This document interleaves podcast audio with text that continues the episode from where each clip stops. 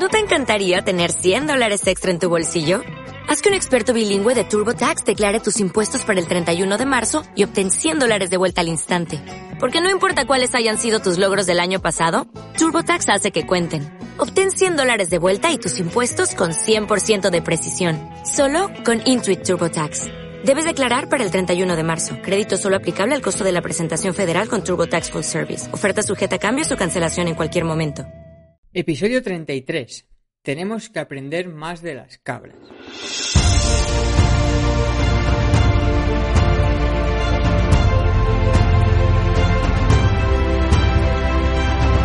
Muy buenas, miren fisios, ¿qué tal? Hoy estoy con Álvaro Artuve y en esta primera parte tratamos de dar respuesta a dos preguntas muy sencillitas, pero con mucha amiga y que todos nos acabamos haciendo o nos hemos hecho alguna vez. La primera es conocer por qué es útil la neurofisiología que hay detrás de la experiencia de dolor o de cualquier problema de nuestro paciente de cara a su manejo en clínica. Y la segunda es por qué deberíamos basar nuestro tratamiento en la evidencia científica más actual. Si no conoces a Álvaro, ya te adelanto que es un tío de los que da gusto escuchar hablar y de los que uno además se siente muy orgulloso de tener como compañero de profesión, pues cuando ves cómo la entiende y cómo la defiende, te sientes normalmente muy representado con, esos valores y con la forma de, entender la misma. Además, y aunque, aunque ante un juzgado siempre negaré haber dicho esto, porque sé que no le gusta nada, sé que para muchos es referente en el abordaje de tendinopatías, pues es algo a lo que ha dedicado mucho tiempo, tanto en clínica como de formación, y eso se nota y se agradece. Y poco más, espero que disfrutes escuchándonos, lo mismo al menos que yo disfrute grabándolo y charlando con él, y como digo siempre, estoy a tu disposición para comentar cualquier tema, duda o experiencia que quieras por los comentarios. Bueno, bienvenido Álvaro, ¿qué tal? Un placer tenerte por aquí. Buenos días, Josebi, y, nada, el placer es mío. Muchas gracias por, por invitarme. Nada, la verdad es que ya hace tiempo que tenía ganas de, de invitarte, pero estabas tan ocupado en, en otras redes y en otras historias que siempre me sabía mal y ahora que vi el momento dije ahora o nunca. Esto ya sabes que es, al final es sacar, sacar tiempo. Cuando quieres hacer algo, se puede hacer. Otra cosa es cómo organizarte luego, que yo soy un desastre para eso. Pero bueno, siempre se pueden hacer muchas cosas. Me sumo, me sumo.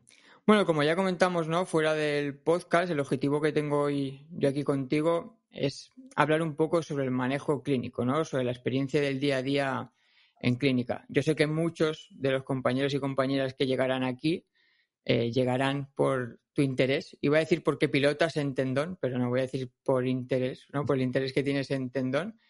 Pero al margen de que luego puedas utilizar ejemplos sobre ello, ¿no? Porque yo sé que es la patología, por así, por excelencia, que coges en tu día a día. El objetivo, como te digo, es, es transmitir tips para mejorar ese manejo clínico del día a día.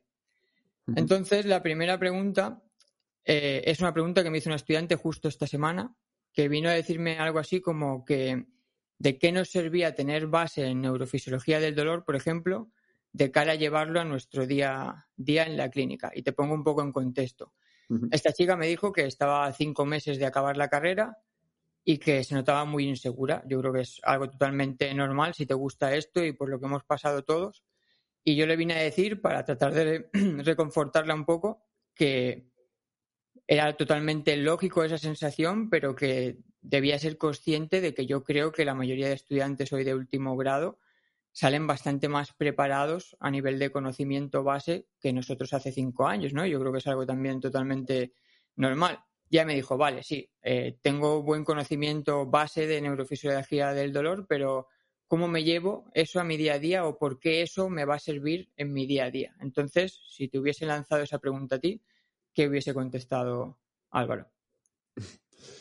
Bueno, yo acabé hace algo más de, cinco años que, que nos vamos haciendo mayores, pero yo no lo reduciría solo a neurofisiología del dolor, sino a ciencias básicas en, en general, o sea, yo creo que al final en el ámbito sanitario todos tenemos que tener una base de ciencias básicas pues más o menos sólidas, o sea, saber lo que es una célula, saber lo que es una neurona, saber cómo se transmite la información, o sea, son cosas importantes que tenemos que tener un poco claro para entender lo que hacemos luego en la práctica clínica o por qué prescribimos ejercicio o por qué hacemos terapia manual y no hacernos muchas veces pajas mentales a nosotros, entre nosotros y con los propios pacientes. Y luego para utilizar también un lenguaje común entre nosotros cuando, cuando nos comunicamos, ¿no? Cuando hablamos de lo que es un punto gatillo, cuando decimos acortamiento muscular o cuando hablamos de dolor, pues que todos tengamos, mm, pues digamos, un conocimiento común y que nos entendamos y un lenguaje parecido. Para eso sirven un poco las, las ciencias básicas. Eh, la preocupación de esta alumna es la que, la que hemos tenido y tenemos, porque yo sigo teniendo, yo creo, todos. O sea, yo creo que todos nos hemos sentido inseguros, todos hemos pensado que no tenemos los conocimientos suficientes, eh, cómo trasladar lo que sabes a la práctica clínica, porque eso es súper complicado y desde fuera parece simple y muchas veces nosotros hablamos de estas cosas y, la gente dirá, joder, pues, sabe mucho o sabe poco, pero de lo que hablas a lo que luego puedes hacer en tu práctica clínica, hay un mundo. A mí me sigue pareciendo súper complicado. Y, yo ni de lejos llevo muchísimos años, pero imagínate a alguien que lleve, que acabe de salir de la carrera. Pues todos estamos igual de perdidos. Lo que yo le diría es que si ella cree que tiene una base de conocimientos en ciencias básicas bueno, que no se preocupe porque eso es lo más importante. Y si tiene dudas, eso todavía es más bueno porque significa que tiene interés, ¿no? Entonces, básicamente lo que más necesita es empezar a ver pacientes, ¿no? Empezar a ver pacientes, empezar a aplicar eso que sabe y es un poco prueba-error y aprendizaje, aprendizaje eh, asociativo, aprendizaje, eh, condicionamiento operante, llámalo como quieras, pero es ver un poco lo que ocurre luego con los pacientes cuando llevas tu conocimiento a, la práctica clínica real. Así se aprende, eso es un poco la experiencia. Si, no tienes interés, si no tienes conocimiento, si no te haces preguntas, pues probablemente por muchos años que lleves trabajando tampoco vas a mejorar mucho, ni siquiera vas a saber por qué, por qué haces lo que haces. Entonces, yo te diría que por eso es, importante tener este tipo de, este tipo de conocimiento base. Luego está muy bien conocer técnicas y conocer muchas cosas, pero llevándolo al ejemplo del ejercicio, que es un poco lo que vamos a hablar hoy, cuando tú prescribes ejercicio, por un lado tienes que saber qué es lo que hace que el ejercicio, que el ejercicio funcione. Por ejemplo, si hablamos de, mecanotransducción, cómo las células del cuerpo detectan los estímulos que al final no dejan de ser eh, deformaciones mecánicas que se convierten en información en forma de electricidad y que luego las células transcriben, eh, pues desencadenando o liberando diferentes eh, mediadores, diferentes respuestas que van, que viajan por el sistema nervioso central, pues todos esos son conocimientos básicos que explican por qué, por qué prescribimos ejercicio, con qué intención, qué adaptaciones se generan, estructurales, metabólico-endocrinas, funcionales, neurales, qué tipo de estímulos, más que ejercicio, qué tipo de estímulos tienes que dar eh, en función de las adaptaciones que, que busques, pues si quiero que este paciente tenga eh, más fuerza o si por el contrario lo que quiero es mejorar la condición cardiometabólica de este, de este paciente, o, qué tipo de estímulo en función del tejido que, tiene, en, función del tejido que está dañado en este paciente, o en función de la fuente de síntomas, o en función de la presentación clínica del dolor que tiene el paciente, cuánto ejercicio mando, si el ejercicio lo tengo que mandar con dolor o con poco dolor, si puedo permitir dolor o no puedo permitir dolor. Para todo esto es importante, ¿no? Y pongo, por ejemplo, el ejemplo de un paciente que nos venga con dolor de hombro. Imagínate un paciente que lleva eh, un año con dolor de hombro porque tuvo, porque hace un año jugando a pádel empezó a sentir dolor y nos viene ahora un año después con, dolor de hombro. Y, y, tú le valoras y él tiene dolor cuando levanta el brazo, tiene dolor cuando le tocas, pero dices, joder, en un año es raro que algún tejido siga estando, siga estando mal igual se han dado otro tipo de, procesos que perpetúan el, dolor, ¿no? Aparte de lo que pase en el tejido.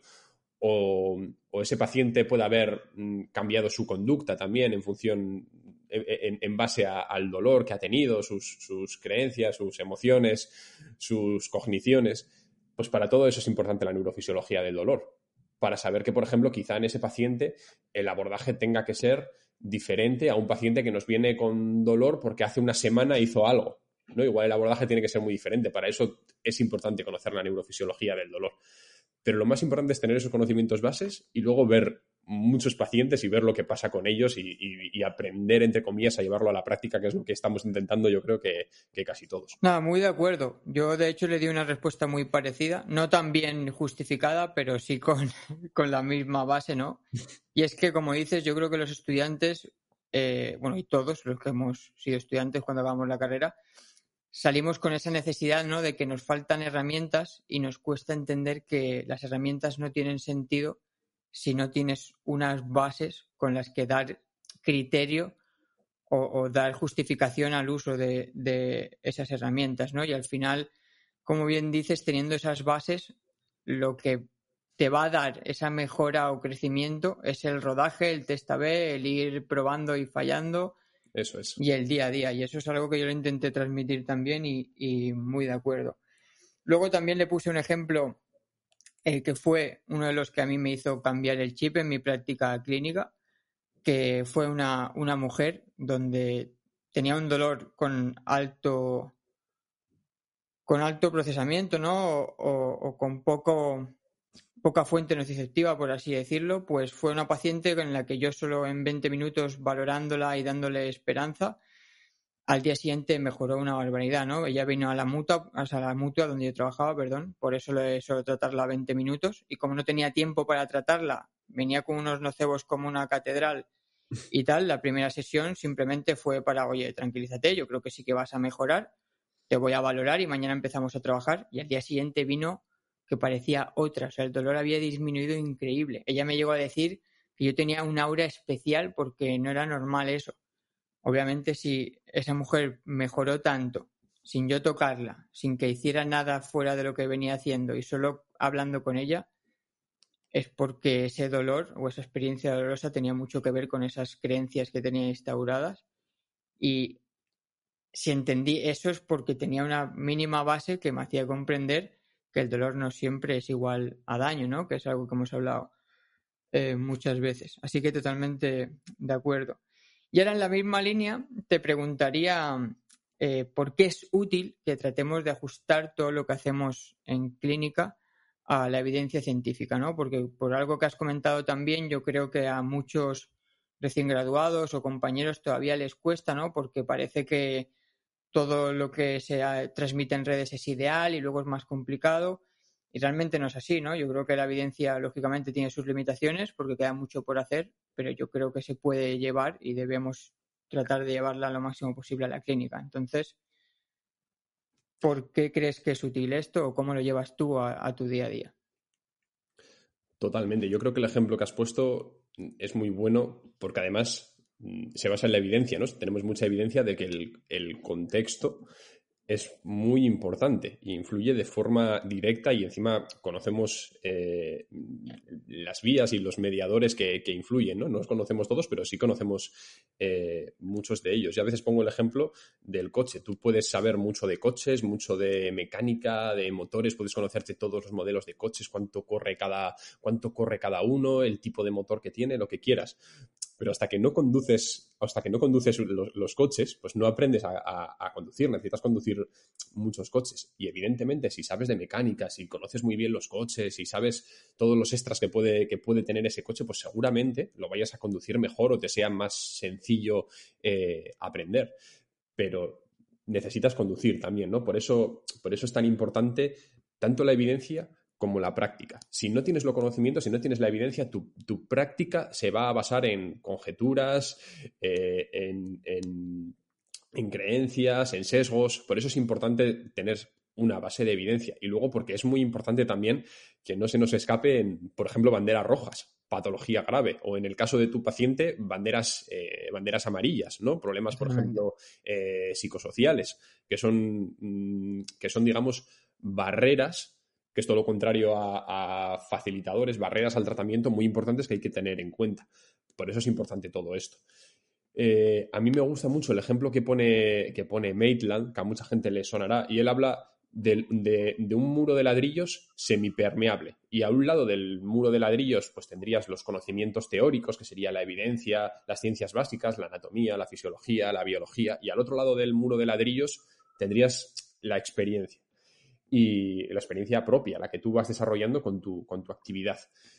Y digamos que para una buena práctica clínica necesitas ambos. Por eso el muro tiene que ser semipermeable. Tú cuando te viene un paciente necesitas tener a un lado todos tus conocimientos eh, teóricos, lo que, sabes de la, lo que sabes de la evidencia, que de alguna manera te va a ayudar a, no sesgarte a ti mismo, y por otro lado tu experiencia, tu experiencia personal.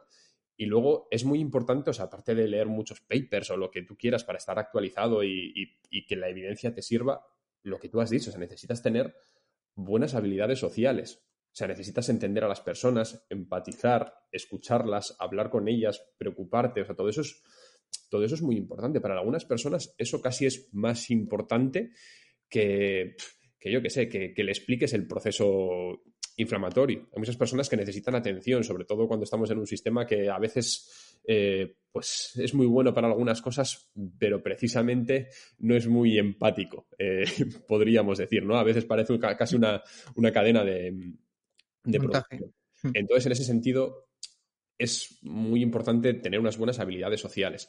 Pero claro, eso tiene que ir unido a la, unido a la evidencia.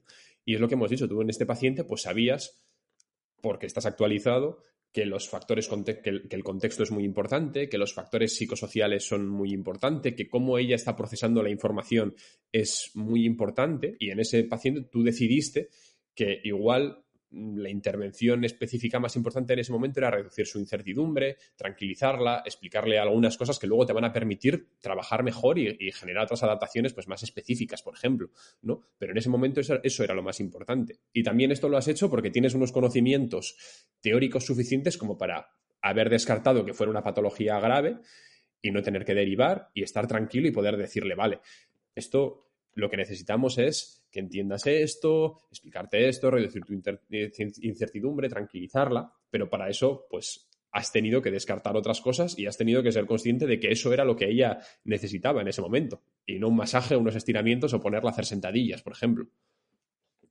No sé si me ha entendido más o menos lo que he querido decir. Perfectamente. Además, has dicho algo que yo también le suelo tratar de transmitir, y es de la importancia de las habilidades sociales y de la empatía, y yo creo que eso no se estudia.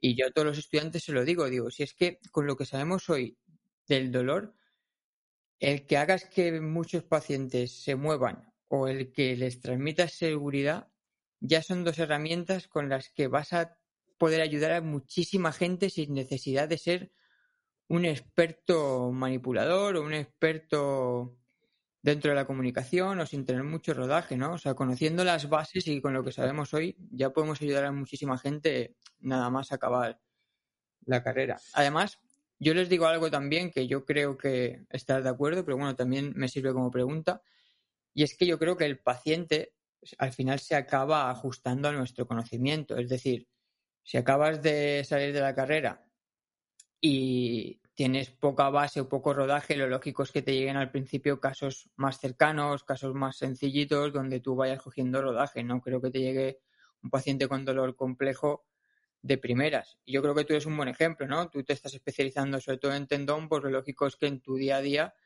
veas mucho tendón. No creo que te lleguen los pacientes neurológicos, ¿no? Exacto. Yo, bueno, no es que me lleguen, o sea, me pueden llegar, pero, pero yo sí que ese tipo de pacientes, por ejemplo, yo no los abordo, yo los, los derivo. Sí que veo mucho tendón, pero veo, veo dolor musculoesquelético en, en, en general, de, de, todo tipo. Igual las tendinopatías, pues es un poco lo que más interés me ha generado y sí que es verdad que tengo muchos pacientes, igual más que, que otros compañeros, pues porque al final pues la gente me conoce un poco más por eso, me derivan pacientes y veo bastantes en ese sentido. Pero bueno, veo dolor musculoesquelético en, en general. Y al final, todo esto de lo que estamos hablando, de los conocimientos de las ciencias básicas, de la evidencia, es aplicable a lo que, a lo que tú quieras.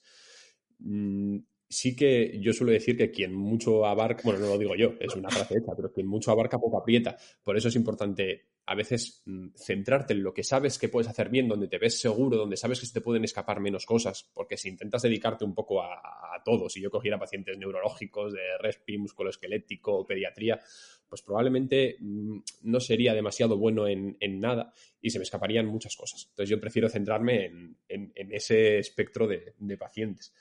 Respecto a lo que decías antes, eh, fíjate, hace poco hablaba con, con, un compañero, con Raúl Ferrer, que tú también conoces, y, hablábamos de eso, de que, de que nuestra intervención en el paciente, dentro de la experiencia clínica que va, que va a vivir el paciente, nuestra intervención propia, eh, parece que tampoco tiene peso, evidentemente, pero puede que no tenga tanto peso como nos pensamos en la recuperación del paciente. O sea, de hecho, hay estudios que hablan de, que supone un sexto de la intervención, o sea, de la experiencia total del paciente. O sea, que muchas veces no es tan. No tenemos tanto peso en la recuperación del paciente como a veces nos pensamos.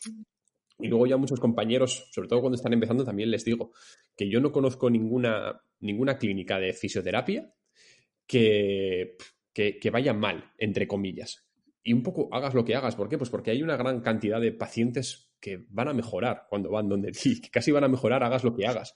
Entonces, muchas veces es casi mejor pensar en, mm, antes de hacer nada, voy a intentar que este paciente no empeore. O sea, eso es como lo más, lo más importante. Que este paciente no empeore, porque si no empeora, ya muchos probablemente mejoren. Y muchos lo que necesitan simplemente es información.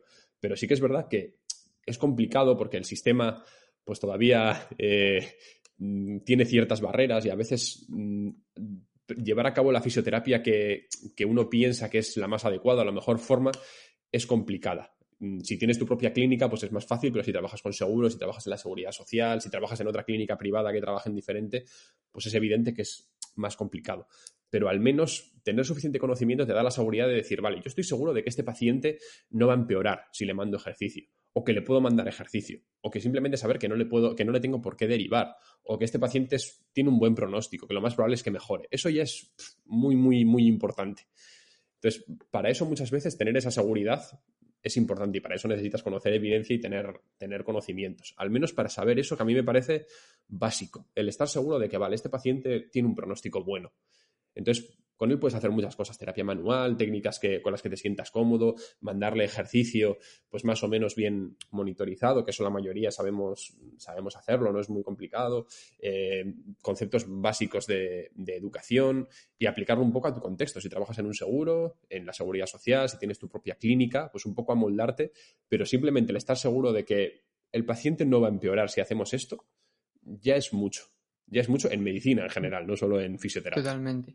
De hecho, a, esa seguridad que comentas, yo le di un plus porque con esta chica que hablábamos al principio, al principio también le hice una reflexión sobre esto y le dije, mira, digo, para reforzar esa seguridad y ese conocimiento, digo, no olvides nunca que la mayoría de pacientes con los que te vas a enfrentar no tienen ni idea de, de salud, ni tienen por qué saberlo. Entonces, tú siempre tienes que mostrarte segura y, teniendo claro qué es lo que no tienes que hacer, como has dicho, ya te aseguro que, la gran parte de los pacientes van, van a mejorar. Y luego también muy de acuerdo con, lo que has comentado de que solemos infravalorar demasiado la curación natural y de que el cuerpo es una maravilla que cura y se adapta sola muchísimas veces. De hecho, yo alguna vez lo he dicho, y es que hemos llegado aquí sin fisioterapia, es decir, la fisioterapia como la conocemos a día de hoy tiene 30, 40 años de historia. Otra cosa es lo que se hiciera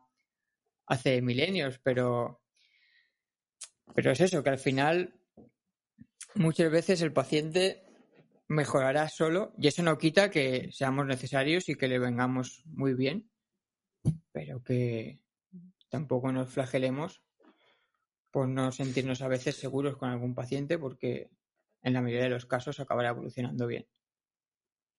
Un ejemplo, por ejemplo, mm, así un poco más eh, visual de, lo que, de lo que es a veces no empeorar, es el que yo pongo del perro, ¿no? O sea, em, cuando un humano, digamos, eh, se rompe una pierna, pues mm, un poco el protocolo suele ser inmovilizarla, X tiempo de periodo, cuando te quitan la inmovilización, empezar a pisar muy poco a poco, pero si te duele, no te pases, no sigas andando, o sea, reposa. Y, un ser humano pues puede, puede, estar año y medio con problemas, incluso seguir arrastrando problemas y disfunción y discapacidad, pues incluso después de un esguince, por ejemplo.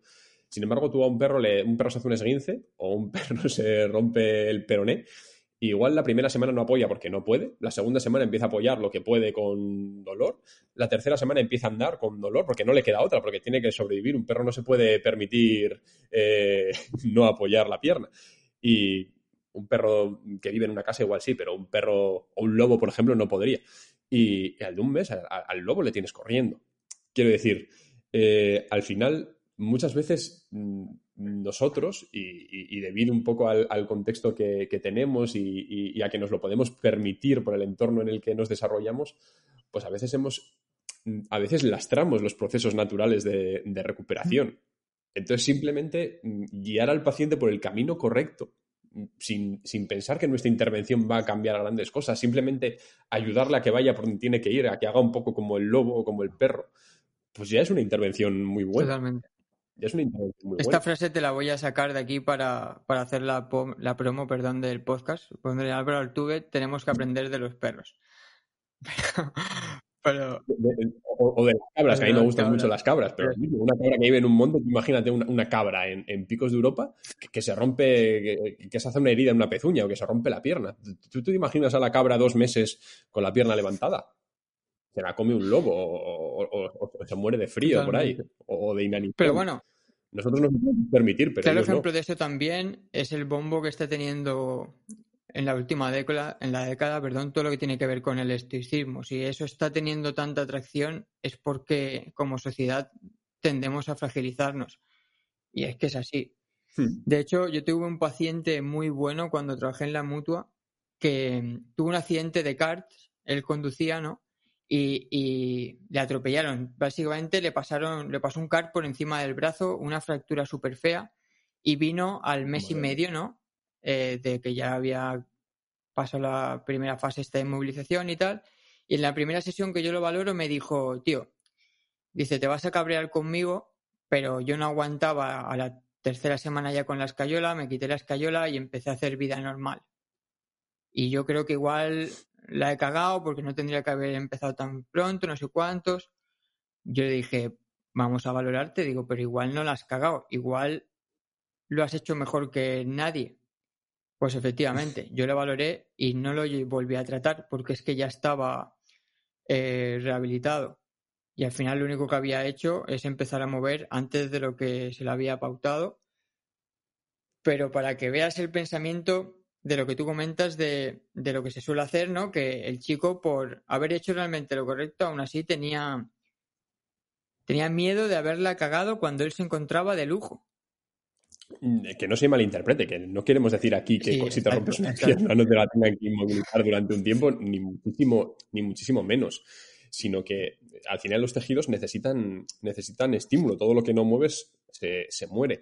Y a veces quizá, por creencias, por lo que sea, infraestimulamos, ¿no? Y, vamos mucho más lentos y al final influye mucho más a largo plazo en nuestra conducta de lo que, de lo que muchas veces pensamos. Y a veces podemos generar mucha más discapacidad de la que, de la que hubiera sido necesaria ese es un poco el, problema. Que es lo mismo que pasa cuando te viene un paciente con dolor de rodilla y otro profesional le ha dicho pues que deje de, que deje de correr o que deje de subir escaleras. Y tú dices, joder, no conozco ningún ser humano que no suba escaleras.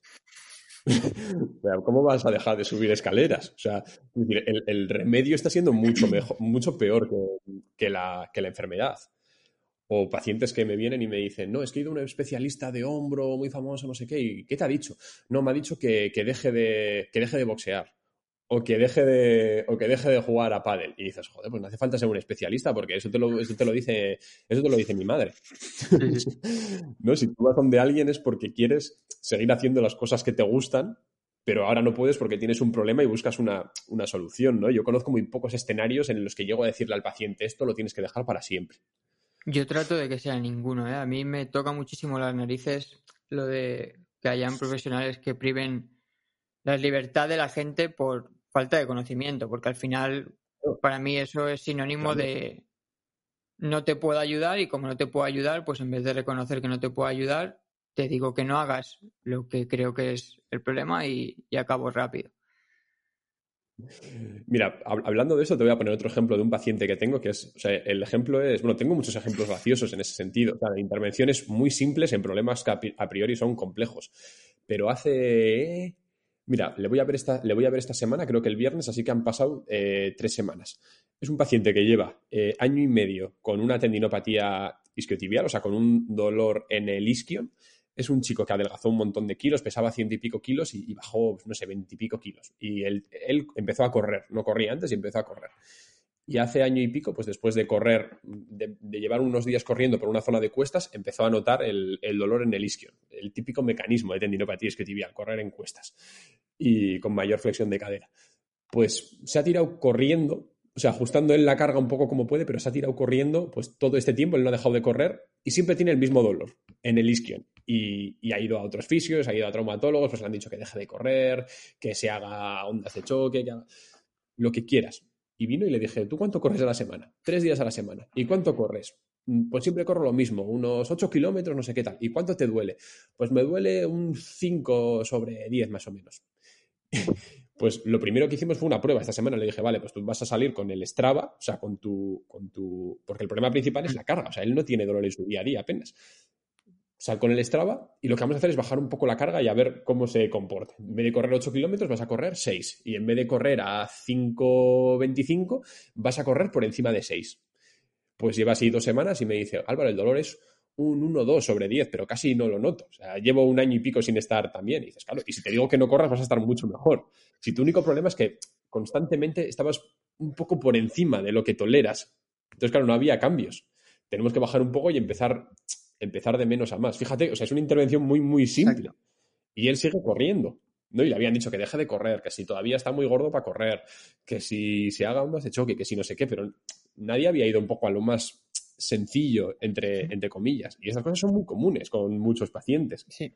Por eso te digo que tampoco se necesita conocer mil técnicas ni ser el mejor en algo. O sea, es muchas veces tener conocimientos básicos, porque eso es tener un poco de conocimientos básicos de cómo se adapta un tendón a, la carga y, conocimientos básicos sobre el dolor y, saber manejar un poco al paciente, porque los pacientes nosotros los manejamos, nosotros no curamos a, nadie. Es más bien saber jugar con, con el contexto del paciente, entre comillas. Pero imagínate que a este paciente, que está un gordo además, que tiene otros problemas, que es fumador, le digo que deje de correr para curarse. Pues es que la repercusión de dejar de correr en su salud es mucho mayor. Prefiero que tenga un dolor en el isquion a que deje de correr. Un tío con sobrepeso, fumador, con... Pues desde luego prefiero que corra con una tendinopatía. Entonces, dejar de correr no es una opción en su caso, y menos con la presentación clínica que tiene. Entonces, muchas veces tenemos que valorar el peso de, la información que transmitimos al paciente, porque muchas veces puede tener una consecuencia peor de la que, de la que esperamos. Eso es. Por eso justamente me toca tanto las narices que se prive a la gente, porque yo soy partidario de pensar que siempre hay una opción, siempre se puede ajustar, y si no se puede ajustar, se podrá hacer otra historia, pero el movimiento tiene que estar. Y encima, este ejemplo me sirve para comentar algo también súper interesante y muy típico en clínica, que es encontrarse al típico paciente que todo lo achaca a su sobrepeso o a su edad y encima viene con el sesgo de que el médico se lo ha confirmado así. Y a mí me tocan también mucho más las narices, porque al final si tú le dices a alguien, oye, es que ese problema es por tu sobrepeso o por tu edad, al margen de que pueda ser un factor externo a tener en cuenta, no le estás contribuyendo a nada en mejorar su problema. O sea, ojalá fuera tan fácil como decirle a alguien, oye, baja de peso y que y que te hiciera caso. Si no ha bajado de peso hasta ahora o si tiene un sobrepeso importante, será justamente porque habrán condicionantes detrás que lo justifiquen que hay que tratar de, mejorar, pero no, no es que sea decirle, oye, baja de peso y se solucionarán todos los problemas. Evidentemente. Además, lo, de, lo del peso, porque más que el propio peso en sí, evidentemente el peso influye en, la carga que van, a, que van a tolerar sus estructuras, eso es importante, pero ya a los pacientes les, les pongo un ejemplo y, por ejemplo, hablando de tendones, algo que sabemos es que más que el peso, el problema es la obesidad o el síndrome metabólico o la adiposidad, más que el peso que supone la obesidad. Porque yo les hablo que hay algunas proteínas buenas y otras proteínas eh, malas por, hablarles un poco de lo que llamamos eh, inflamación sistémica o inflamación de bajo grado, llamarlo como queramos. Y, que sabemos que esas proteínas malas influyen, por ejemplo, en la recuperación de los tejidos. Entonces, tener una mayor adiposidad, tener un síndrome metabólico, ser obeso, influye en que si yo tengo cualquier problema musculoesquelético, mi pronóstico es peor, me va a costar más recuperarme, tengo más probabilidad de, lesionarme, de tener problemas en mis tejidos, porque todo eso influye, por ejemplo, en un tendón influye en los procesos de, síntesis de colágeno y de recuperación, infiltración grasa, o sea, es, es un problema. Y les pongo el ejemplo de que las personas con sobrepeso u obesidad eh, tienen más probabilidad de tener tendinopatía, pero no de tener tendinopatía aquilia o de tendinopatía rotuliana, que es lo que la gente se puede imaginar, porque como pesas más, pues le afecta más al tendón. No, también tienen más posibilidad de tener una tendinopatía epicondilia, la misma que de tener una tendinopatía aquilia. Y tú no estás cargando por pesar más, no, no llevas más peso a tu codo. Pero es que esa obesidad eh, metabólicamente tiene repercusiones muy importantes en la curación de un tejido, pero lo mismo que puede tener una persona que tiene, que tiene mucho estrés Sabemos que las personas que tienen mucho estrés, mediado por el, por el cortisol, tardan más en recuperarse, por ejemplo, de una lesión cutánea, más que una persona que no tiene tanto, tanto estrés. Entonces, son muchas cosas que, que influyen. Por eso yo les digo, no es solo que sea bueno para tus rodillas, es bueno para cualquier tejido de, tu cuerpo. Es, bueno para ti en, general, no solo para tu rodilla porque, porque tenga que soportar más peso, que también. Totalmente. Al final es sacarlos del enfoque estructural, ¿no? biomecánico y, meterlos más en, la biología. Yo trato de transmitirles lo mismo. De hecho, siempre les hablo de un luchador de sumo. Porque un luchador de sumo puede tener sobrepeso, pero yo entiendo que al final no deja de ser una práctica deportiva y que puede que ese sobrepeso eh, sea por tener un aumento calórico, pero no necesariamente que conlleve problemas metabólicos. Y luego, como bien dices, hay una serie de historias que pasan por la adaptación que tú tengas al ejercicio que también tienes que tener en cuenta. Entonces, pues no sé de la epidemiología de un luchador de sumo, pero seguramente tendrá menos problemas que alguien con su mismo peso que no se mueva o que tenga una serie de hábitos peores.